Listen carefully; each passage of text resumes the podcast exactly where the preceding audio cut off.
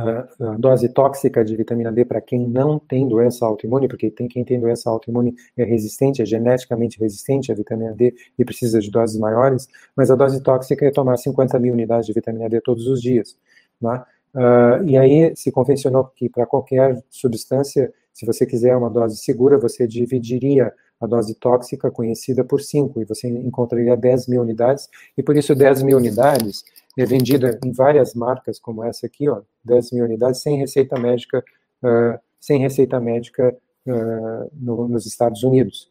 E é a dose que uh, normalizaria os seus níveis de vitamina D se você tiver, não tiver peso excessivo, né? se você estiver, porque a grande maioria da população tem entre 50 e 100 quilos de peso. Né?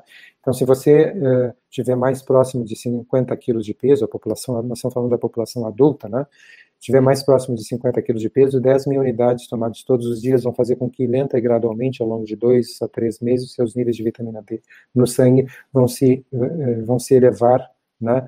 e vão se estabilizar depois de dois meses. Então, não existe aquela história que é ensinada ainda hoje nas escolas médicas de que a vitamina D tem efeito cumulativo e que vai uh, cumulativamente sem parar se você uh, continuar dando vitamina D. Isso é uma lenda que já foi uh, objeto de estudos e foi desmistificada, descartada por estudos que foram realizados há mais de 17 anos, e as pessoas que continuam ensinando isso, os alunos da faculdade de medicina, estão ensinando coisas erradas, mas que coisas que ainda estão presentes nos uh, livros textos e até, surpreendentemente, em algumas publicações, uh, apesar de que isso tenha sido, uh, tenha sido excluído. Não se esqueça de dar um joinha nesse vídeo, compartilhar com seus amigos e familiares e clicar em inscrever-se para que você e sua família atinjam excelência em saúde. Você é fera! Um grande abraço e um beijo no seu coração.